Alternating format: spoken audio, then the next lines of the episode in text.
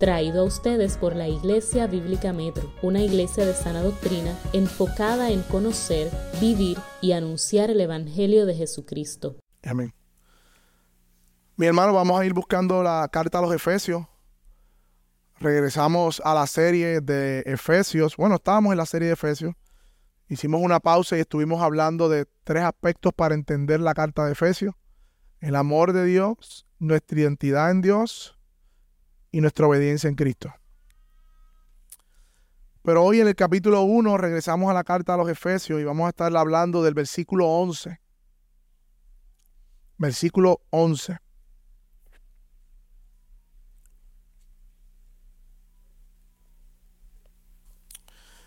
Y créanme que es un tema difícil porque usualmente los seres humanos no piensan en el futuro si algo describe la generación y al hombre, siempre está pensando, y es un pensamiento mundano, de hecho, en el aquí y en el ahora.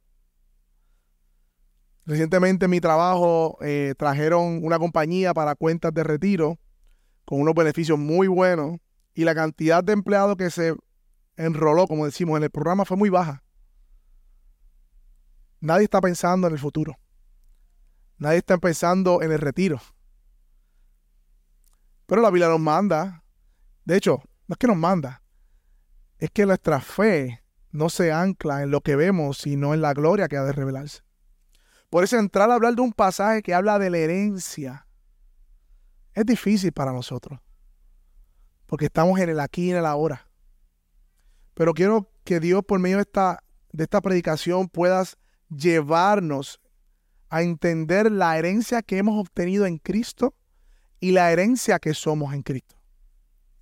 Vamos a leer el pasaje. Dice, Efesios 1, versículo 11, también en él hemos obtenido herencia, habiendo sido predestinados según el propósito de aquel que obra todas las cosas conforme al consejo de su voluntad. Y hablando del aquí y el ahora, mis hermanos, mucho de la ocupación que se nos lleva a nosotros a pensar en esta vida es para al final decir en esta vida terrenal, mucho de lo por que luchamos, trabajamos, esto es mío. ¿Qué quiero decir con eso, mis hermanos? Que mucho de lo que opera detrás del pensamiento de nosotros y perseguimos en esta vida terrenal sin darnos cuenta tiene el fin de hacernos sentir de que algo es mío y que puedo hacer con ello lo que quiero, ¿no? Por eso no nos gusta vivir rentado, quisiéramos tener nuestra, nuestra propia casa y saldar nuestra casa, saldar nuestros carros y no tenemos que tener, que tener cuentas con nadie, queremos decir esto es mío. Y hay una etapa en los niños, precisamente cuando, no sé si son los dos, tres años, que todo es de ellos. Mío, mío, mío, mío, mío. Y si no están jugando con ese juguete y un niño lo coge, ¿qué hace? Llora porque quiere juguete que el niño cogió, porque eso es mío y revela, ¿no? El egoísmo de niño que venimos manchados por el pecado. Y es sutil, pero nosotros también somos egoístas caprichosos en nuestro corazón. Pero la realidad es que a la luz de lo que acabamos de leer, Dios no es así. Porque aunque a Dios le pertenece todo por derecho, Él ha decidido compartir toda su herencia con aquellos que ha salvado. Hermanos, no hay ni un grano de arena. Vaya a la playa, cuente los granos de arena. Y, vaya, qué sé yo, a la luna, cojo el polvo de la luna, vaya a, las estrellas, a los galaxias, a los universos. No hay nada en que Dios no diga, eso es mío.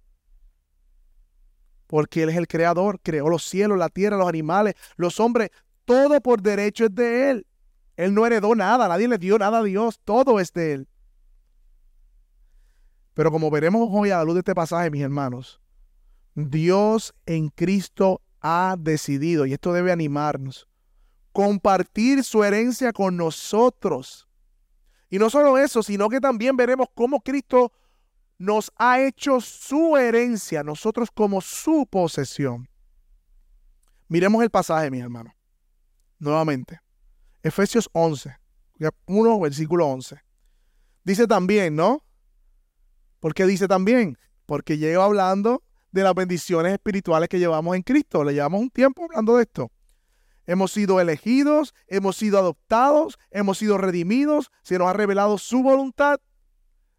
Y ahora él dice, no solo eso, sino que también, también en él hemos obtenido herencia.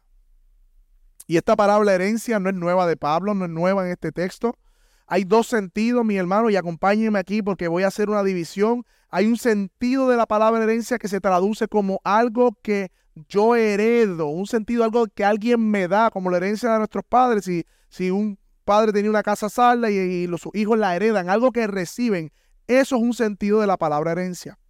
Pero hay otro sentido, mis hermanos, que es la segunda parte de este sermón, que es el sentido de que somos su herencia. No solamente que Dios nos da su herencia, sino que somos su herencia. Y hablando del primer sentido de la palabra, de algo que Dios le da, no es nuevo desde el Antiguo Testamento, cuando Dios llama a Moisés, le dice, voy a sacar a mi pueblo y los traeré a la tierra que le juré a dar a Abraham, Isaac y Jacob. Mira lo que dice en Éxodo 6, 8. Se las daré a ustedes por heredad. ¿Ven la idea? Dios le daría a Israel una tierra por heredad. En ese sentido, es, la herencia es algo que recibimos. Ahora bien, mis hermanos, esta herencia de la tierra prometida en el antiguo pacto fue cumplida cuando entran a la tierra prometida Canaán en el libro de Josué, ustedes que están leyendo su, su Biblia. Y esta herencia era vista como un don de Dios, una promesa cumplida, pero que a la vez ellos tuvieron que librar batallas para obtenerla. Dios le dio la tierra, pero ellos también lucharon por ella. Ellos lucharon y Dios ganó sus batallas. La poseyeron, pero no por su propio esfuerzo. Pero si usted en su lectura recurrente de la escritura se da cuenta que en Deuteronomio había una advertencia a la nación de Israel para el goce y el disfrute de esa heredad. Si leen Deuteronomio 28 y todos esos pasajes que están ahí, Dios le dice si ustedes obedecen mis mandamientos, ¿no? Si ustedes hacen esto, si siguen, hay bendición. Pero si ustedes desobedecen, van a sufrir las maldiciones de haber quebrantado el pacto. O sea que era condicional el disfrute de la herencia a la obediencia de ellos a la ley de Dios. Y, el clímax de todo esto, mis hermanos, es cuando Jesús, Dios mismo, se encarna en la persona de hombre, viene a su pueblo, le dice, aquí está su Mesías, el Padre me ha enviado, el reino de los cielos ha acercado, arrepiéntase, vengan. Ellos endurecieron aún su corazón, Israel. Y crucificaron por medio de los romanos al Hijo de Dios, a su Mesías.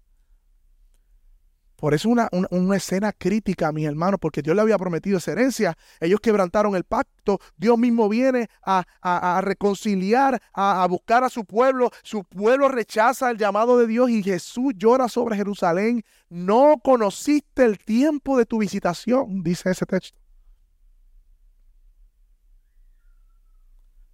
No lo conociste. Y en el año 70 Jerusalén fue arrasada, sitiada, la nación fue dispersa. Pero mis hermanos, la promesa, y aquí es lo que tenemos que entender, del pacto no fue quebrantada en el sentido de que siempre ha estado vigente para la verdadera eh, descendencia de Israel, que es en Abraham por medio de la fe, que somos yo.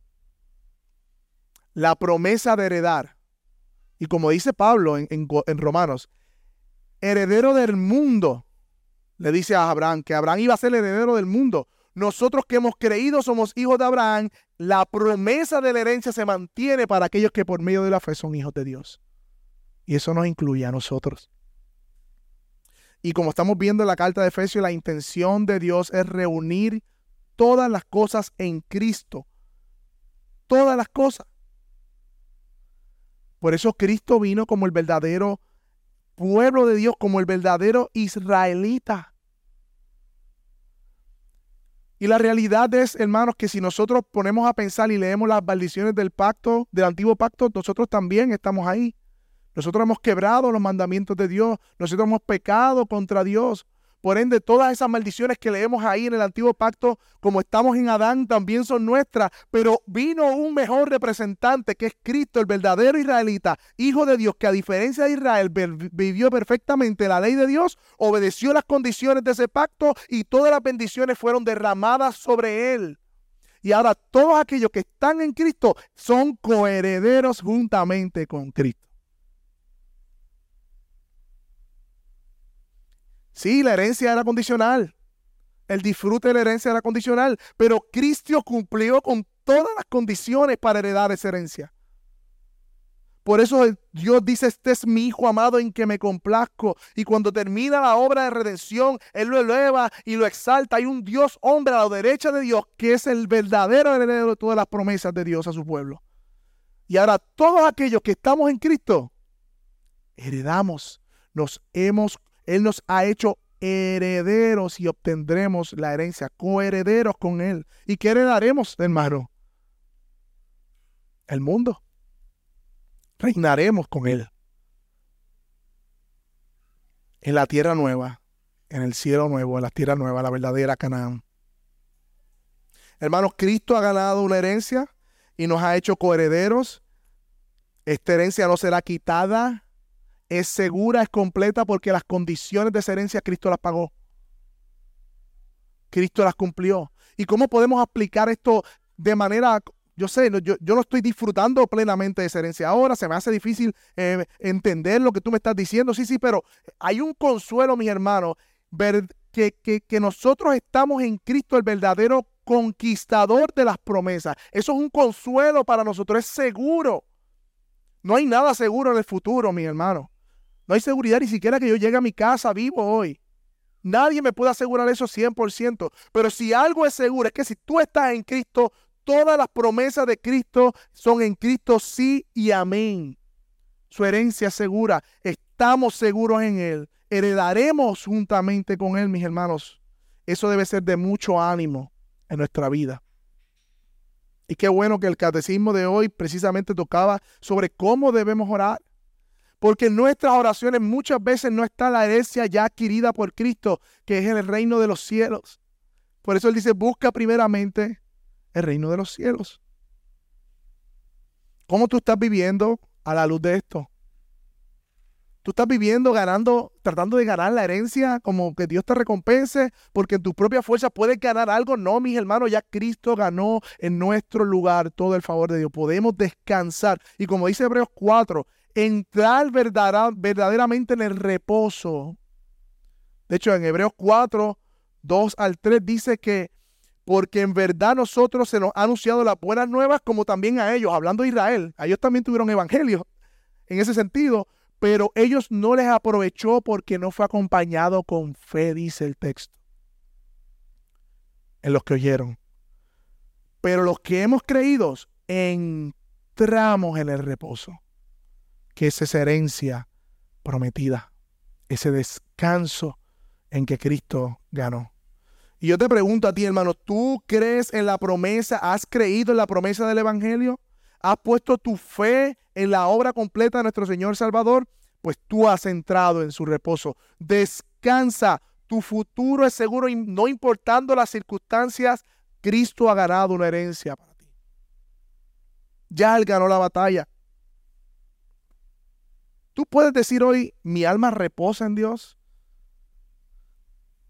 Tu mente está informada con esta verdad espiritual que ya hemos obtenido herencia, también dice el texto.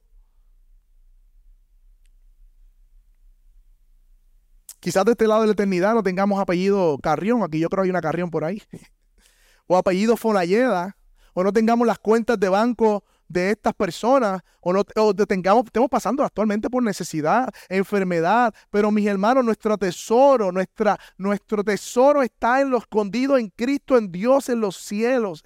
Reinaremos, mis hermanos, con Él para siempre. Somos coherederos, siendo enemigos de Dios, nos reconcilió, nos hizo su hijo y nos puso a heredar el reino juntamente con Él, mi hermano. Pero nuestra mayor herencia, lo más hermoso, es Cristo mismo. No son las calles de oro, No son el mal de cristal. No es que, que, que, todo será renovado, sí, sí, sí, pero nuestra herencia más hermosa, lo que hemos, hemos heredado es a Cristo mismo, la persona de nuestro Señor Jesucristo. Es nuestra. ¿Cómo que es nuestra, Pichi? Bueno, Él se ha unido con su iglesia en matrimonio y se ha hecho una sola carne con su iglesia. En ese sentido. Cristo, cuando venimos al arrepentimiento y fe, somos unidos de tal manera a Él que ahora Cristo es nuestro. Y ese es nuestro mayor tesoro, mis hermanos. Esa es nuestra mayor herencia. Cuando venga la duda del amor y de la gracia de Dios y de la seguridad de salvación, hermano, mira la cruz. Recuerda que en la cruz Él compró el perdón de tus pecados y aseguró tu herencia para siempre. Cuando venga la duda por el temor, la tribulación, el sufrimiento que podamos ver, vivir hoy, miremos a la gloria eterna y recordemos que un día no habrá más pecado, más dolor, más llanto y que es segura esa herencia. El cristiano vive igual que Israel, en el desierto en un sentido, mirando lo que Dios ya hizo, pero mirando hacia donde Dios nos está dirigiendo. En este momento, hermano, miramos a la cruz, pero miramos también nuestra herencia futura, que es segura, porque Cristo cumplió las condiciones para ganar la herencia por nosotros y nos las ha dado. No es caprichoso, egoísta como nosotros. Cuánta gracia y amor de nuestro Señor Jesucristo. Ahora bien, como mencioné al comienzo, esta palabra herencia hay otro sentido que también carga. Yo pensaba cubrir tres versículos, pero me quedé yo creo que en la primera frase y parte de la segunda oración. Y es que la frase de herencia no solamente es algo que hemos obtenido, hay muchos que entienden esto que la palabra herencia significa allí algo que hemos sido hechos nosotros. Permítame explicarlo. Podemos decir con certeza que todo lo creado le pertenece a Dios, ¿no? Amén. Todo lo creado, todo, todo lo que existe es de Él porque Él lo creó. No hay nada fuera que no haya creado. Pero hay un sentido especial y único que podemos decir que los elegidos de Dios, sus hijos, son su posesión su posesión especial, como dice el texto, son su herencia. El verbo ahí en griego, quizás en español no se entiende bien, pero realmente traducido del griego es escoger por suerte. Y el pensamiento en esencia es, el mismo que aparece en el Antiguo Testamento cuando se habla de Israel como la porción de Dios. Y hay varios textos que en el Antiguo Testamento nos apuntan a eso. Deuteronomios 4:20. Hablan de que ellos fueron eh, sacados del horno de hierro de Egipto para que fueran su heredad como lo son ahora. Deuteronomio 4:20. Igual Deuteronomio 10:25. Oh Señor, no destruyas a tu pueblo o tu heredad que tú has redimido con grandeza. El pensamiento es obvio. En el Antiguo Testamento, en la historia de la redención, Israel fue la porción escogida por Dios especial. Tenía un privilegio especial que las demás naciones no tenían. Pero ahora nosotros, como elegidos de Dios, descendientes de Abraham por medio de la fe, igualmente compartimos el estatus de porción especial y herencia especial de Dios. Por eso esa palabra que se traduce como herencia ahí también tiene el sentido de que Dios nos ha hecho a nosotros su herencia. No es algo que vamos a poseer solamente nosotros en el futuro, sino algo que ya nosotros somos en Dios. Tú y yo hemos sido hechos su porción. En el Nuevo Testamento vemos en Tito 2.14 que dice que Él se dio por nosotros para redimirnos de toda iniquidad. Y mira cómo dice, y purificar para sí un pueblo para posesión suya. En otra traducción, pueblo propio, celoso de buenas obras. Primera de Pedro 2.9 nos dice, pero ustedes son linaje escogido. ¿Recuerdan esa, qué connotación está haciendo Pedro allí? Linaje escogido, real sacerdocio, nación santa, pueblo adquirido. Y otra versión, pueblo para posesión de Dios.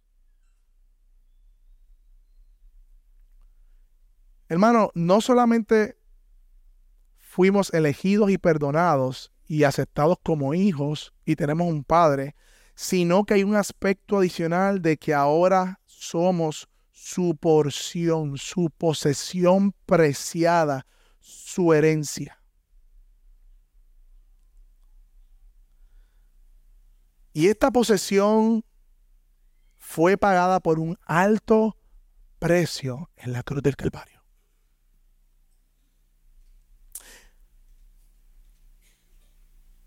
Somos de Él, somos su herencia, somos su posesión. Doblemente, mis hermanos, por creación, porque nos creó, todo hombre le pertenece a Dios. Todo hombre le pertenece a Dios. Pero no solamente por creación, sino por redención somos doblemente de Él. Piensen esto, hermano. Dios nos compró para Dios.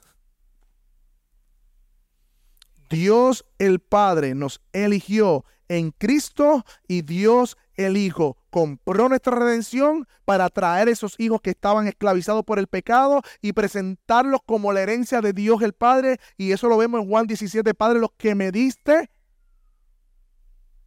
aquí están. Y yo quiero que estén conmigo. Y, yo creo que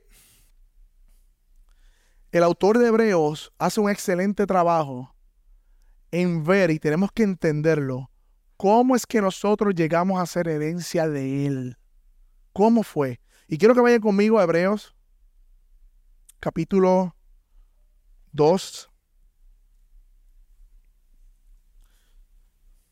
Recuerden que la carta de Hebreos le está explicando a la audiencia hebrea como Cristo superior es suficiente, ya eh, el, antiguo pacto ha sido reemplazado por el nuevo pacto, ya eh, los sacerdocios, todas las costumbres apuntaban, él está diciendo cómo Cristo es eminente, suficiente sobre todo, y en el de hecho, mire conmigo el capítulo 1 y habla de herencia. Mire lo que dice el capítulo 1, versículo 1, que Dios habló en el pasado, hace mucho tiempo, en muchas ocasiones, de muchas maneras, por los padres y los profetas.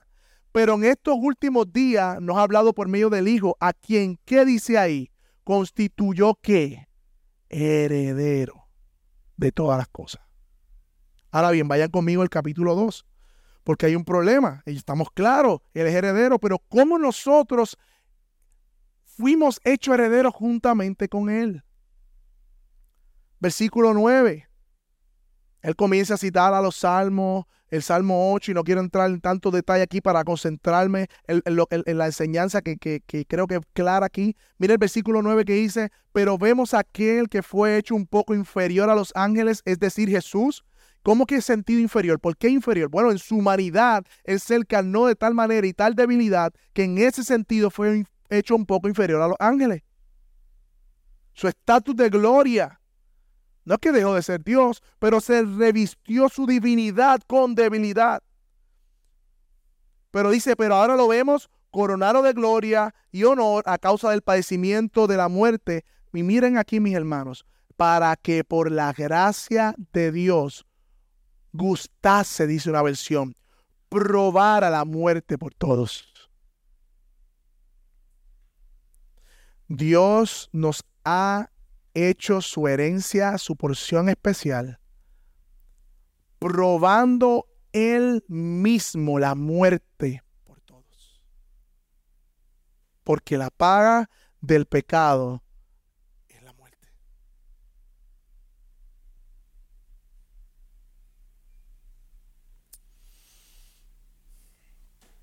Mira cómo dice el versículo 10 porque convenía, esa palabra es, el estuvo de acuerdo, porque decidió, porque así debía ser, que aquel, hablando del Hijo hermoso de Dios, para quien son todas las cosas y por quien son todas las cosas, llevando muchos hijos a la gloria, hiciera perfecto por medio de los padecimientos al autor de salvación de ellos.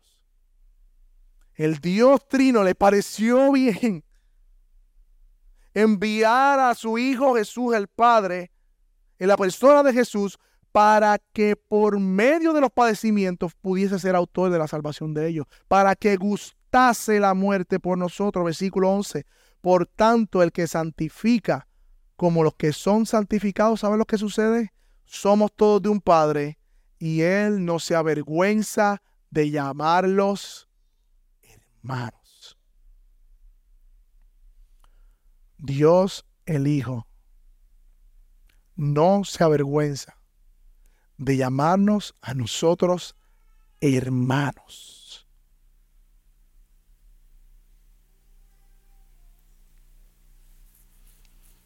Y como hermanos de Cristo que somos ahora, somos coherederos también con Él de estas promesas. Tenemos un Padre tenemos un hermano que no se avergüenza de nosotros. Oh, mis hermanos, ¿cuántas veces nos avergonzamos del Evangelio nosotros? ¿Cuántas veces callamos? Y tenemos un Dios tres veces santo que probó y gustó la muerte por nosotros, padeció.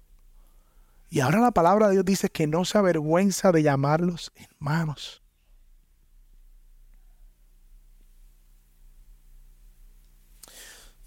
Si siguen leyendo, ahí hay un texto hermoso también. Dice que, citando un salmo, que Jesús se hace presente en medio de la congregación y le canta. Dice, cantaré en medio, te alabaré en medio de la congregación. Hermanos, en medio de esta congregación, en medio de la reunión de santos, Dios ha prometido su presencia y dice más adelante, ahí no quiero entrar en todos los detalles, que Él mismo se hace presente y canta con su pueblo, como hermanos.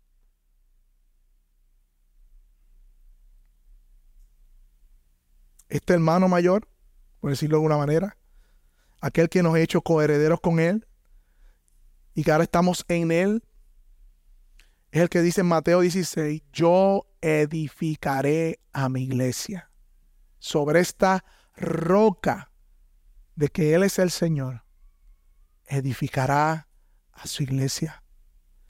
Este hermano mayor, estos hermanos mayores que son protectores. Sí, Él es un Dios celoso con su posesión, con su herencia, con su pueblo. Y dice su palabra en Efesios 1:22 que Él ha sido encargado de ser la cabeza de la iglesia. Él es el encargado, el pastor de la iglesia. Dice este hermano mayor que nos ha hecho hermanos y nos compró con su sangre y nos dio su herencia y posesión Apocalipsis, que ese es el que estaba entre medio de los siete candeleros, el alfa y el omega, el principio y el fin, el vencedor, el cordero inmolado. Ese es nuestro Señor Jesucristo. Podemos estar seguros que Él ama a su herencia, que es su iglesia, y que como Él la ama, Él gobierna sobre ella con amor y sabe lo que está haciendo en medio nuestro somos su porción. Esposos que están aquí, ningún esposo, a menos que tenga un problema mental, es capaz de poner en peligro a su esposa. O cuando esté en peligro por hombres que vayan a asaltarla o sus hijos, salga corriendo. Aunque le cueste la vida, yo sé que los esposos que están aquí defenderíamos a, vida a nuestras esposas y a nuestros hijos. Hermano, nosotros somos pecadores, dice la palabra, y que sabemos hacer cosas buenas. Y Cristo como esposo de la iglesia, ¿no hará lo mismo? ¿Acaso el Señor se dejará amedrentar por las huestes celestiales? No, Él es Señor de ella por lo que diga el hombre, no, él es Señor de ella. Y él ama a su iglesia y está comprometida con ella hasta guardarla hasta el fin para llevar la voz del Cordero, donde la presentará completamente sin mancha y sin arruga, mi hermano. Y esa iglesia, esa herencia, somos tú y yo porque estamos en Cristo Jesús. ¿Acaso no te consuela, mi hermano, para aplicar esto? Saber que Dios mismo vino como hombre, haciéndose menor que los ángeles y estando en condición de hombre, gustó la muerte por todo para adquirir una herencia que es la iglesia. ¿Acaso Él no cuidará de ella? ¿Acaso Dios perderá su herencia?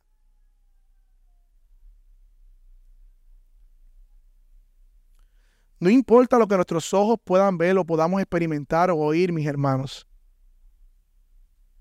como iglesia, el cuidado de Dios por su herencia no cambiará y es seguro. Y debemos descansar en esa promesa. Filipenses 1.6 dice que debemos estar persuadidos de esto, que el que comenzó, que el que comenzó la buena obra en vosotros, la perfeccionará hasta el día de Jesucristo. Quizá usted comience algo en su casa, una tarea y no terminó de pintar la pared porque no le dio tiempo, la dejó así. Y usted sabe que si usted empieza, alguien me dijo cuando me mudé a la casa, tienes que hacer toda la remodelación ahora. Si tú dices, voy a dejar eso para después cuando me mude, no lo vas a hacer. Y es verdad, hermano. Es verdad. A nosotros se nos pueden quedar cosas. Podemos entregar tareas incompletas, hacer cosas, pero Dios no dejará incompleta la obra que Él comenzó. Nunca lo hará porque está basado en sus promesas. Ahora bien, el pasaje nuevamente en Efesios 1, 11, volvamos allá, sé que estábamos en hebreo, dice, ahora bien, no solo Dios cuidará de su herencia o la perfeccionará, sino que también sabemos a la luz de este pasaje que Dios no está improvisando con su herencia. Si somos su posesión, no es que Él está diciendo cómo hago ahora, cómo. No, no, él, él, no está improvisando con su herencia. Mira lo que dice el pasaje 1.11. También en Él hemos tenido herencia o hemos sido hecho una herencia habiendo sido predestinados según el propósito de aquel que obra todas las cosas. Algunas cosas él, otras las hombres no. Todas las cosas conforme al consejo de su voluntad.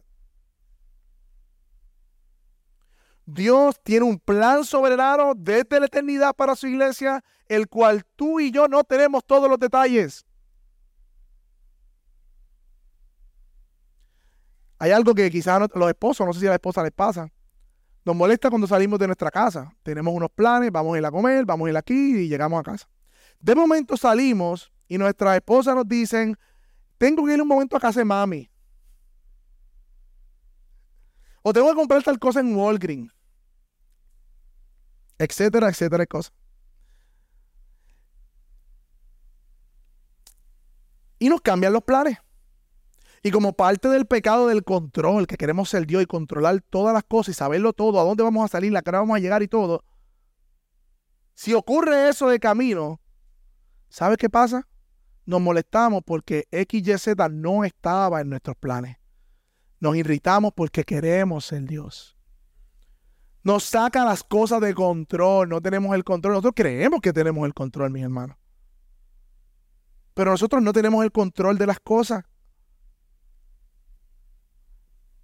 El control lo tiene Dios. Y no es el control de televisor.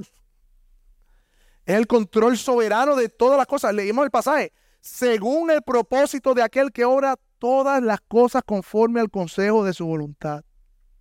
Todas. No hay quien le cambie los planes a Dios, mis hermanos.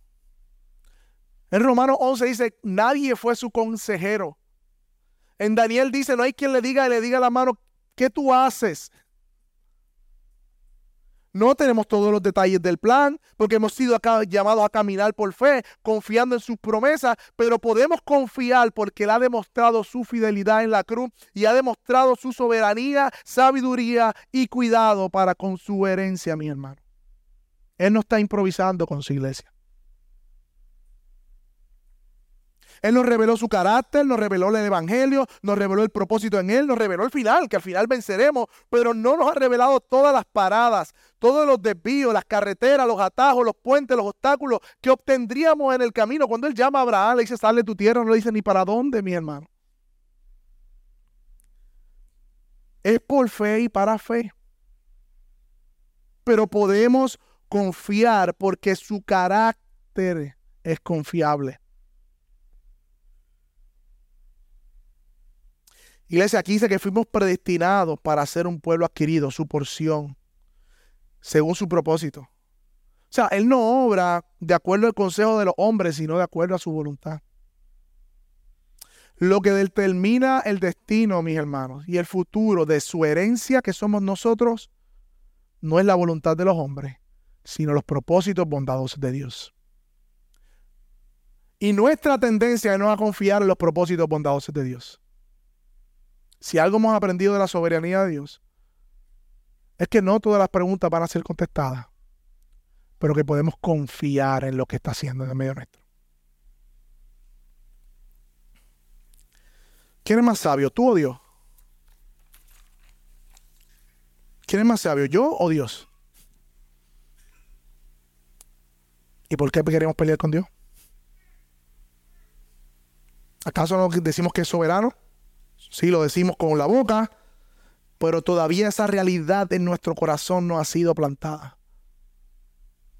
Por eso la, la santificación no es otra cosa que acortar la distancia, escuché una vez, no recuerdo dónde, entre lo que decimos creer y lo que verdaderamente creemos. ¿Cómo estás viviendo, mi hermano, tu vida? ¿Una vida comprada a precio de sangre?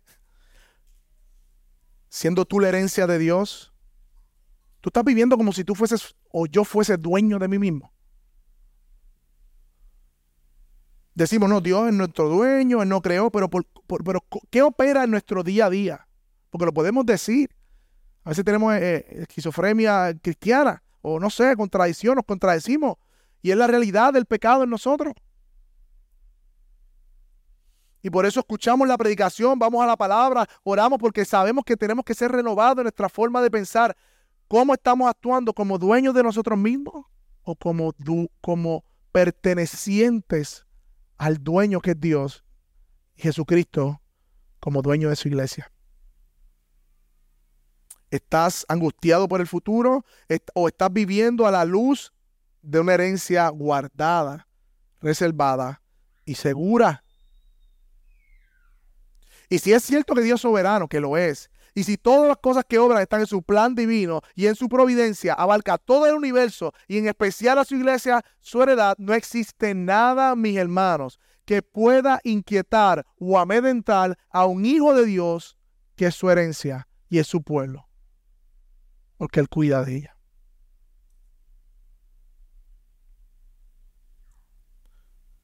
Hay un pasaje que, que lo leemos pero no, no, no, no le damos el, peso muchas veces. Vaya conmigo a Romanos 8, 28 en adelante. Porque luego que, que este pasaje, ahí terminando con esto, luego de este pasaje Dios nos habla que no, somos hijos adoptados, el Espíritu clama, el Espíritu está en nosotros, pero por ahí unas verdades allí en Romanos 8, 28 en adelante que a la luz de lo que hemos oído hoy, de que somos su herencia, su porción, pueblo adquirido, propio, suyo, debemos meditar, mi hermano. Dice la palabra. Y sabemos, Romanos 8:28, que para los que aman a Dios, todas las cosas cooperan para bien. Esto es para los que son llamados conforme a su propósito. Acabamos de leer que somos herencia según la nos predestinó para ese propósito. O sea, si nosotros somos su herencia y somos llamados conforme a su propósito, dice aquí que todas las cosas operan para bien. Versículo 29. Porque a los que de antemano conoció, a estos también los predestinó a ser hechos conforme a la imagen de su Hijo, para que Él sea el primogénito. Ahí está bien nuestro hermano mayor, primogénito entre muchos hermanos. Y a esos que predestinó, a esos también llamó. Y a los que llamó, también los justificó. Y a los que los justificó, a esto también glorificó, mirando hacia la herencia futura. 31. Entonces, ¿qué diremos a esto? Eh, ¿Cuál debe ser nuestro modo de pensar? Bueno, si esto es así, dice Pablo, ¿qué diremos a esto? Si Dios está por nosotros, ¿quién estará contra nosotros? El que no negó ni a su propio hijo, como leímos en hebreo, gustó la muerte, sino que lo entregó por todos nosotros. ¿Cómo? Dice Pedro, ¿cómo, dice Pablo? ¿Cómo? ¿Cómo no nos dará también junto con Él, no aparte, junto con Él, porque estamos unidos a Él, todas las cosas. ¿Qué cosas, mi hermano? Como leímos en la oración, todas las cosas que necesitamos. Versículo 33. ¿Quién acusará a los escogidos de Dios? Dios es el que justifica. ¿Quién es el que condena? Bueno, Cristo Jesús es el que murió y el que resucitó y que además está a la diestra de Dios, el que también intercede por nosotros. ¿Quién nos separará del amor de Cristo, hermanos? ¿Quién, dice Pablo? ¿Quién? ¿Tribulación? No. ¿Angustia? No. ¿Persecución? No. ¿Hambre? No. ¿Desnudez? No. ¿Peligro? No. ¿Espada? No, hermanos. La respuesta es no. No nos separará del amor de Dios. Por causa de ti somos puestos a muerte todo el día. Somos como considerados como ovejas para el matadero. Pero, pero, pero, pero. En todas estas cosas, ¿qué cosas, mi hermano? Tribulación, angustia, persecución, hambre, espada, peligro, desnudez. En todas estas cosas, no, no es que nos va a librar, no, es que no, no es que tranquilo, eres vencedor, no, no vas a pasar por eso. No, no, es que en esas cosas, dice la palabra de Dios, somos más que vencedores por medio de aquel que nos amó, que gustó la muerte por nosotros. Y yo creo que debemos orar porque Dios nos convenza de este último texto.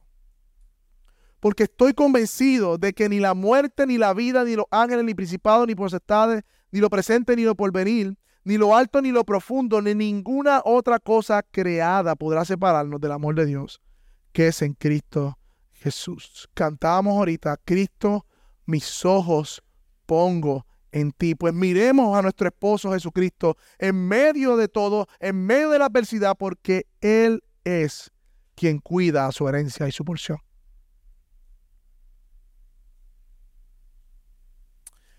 Si alguien nos visita en medio nuestro, no, no ha puesto su confianza en el Señor Jesucristo, Él te está llamando hoy a arrepentimiento y fe. Y reconozca que tu única herencia, que es la misma de todo hombre aparte de Cristo, es el infierno.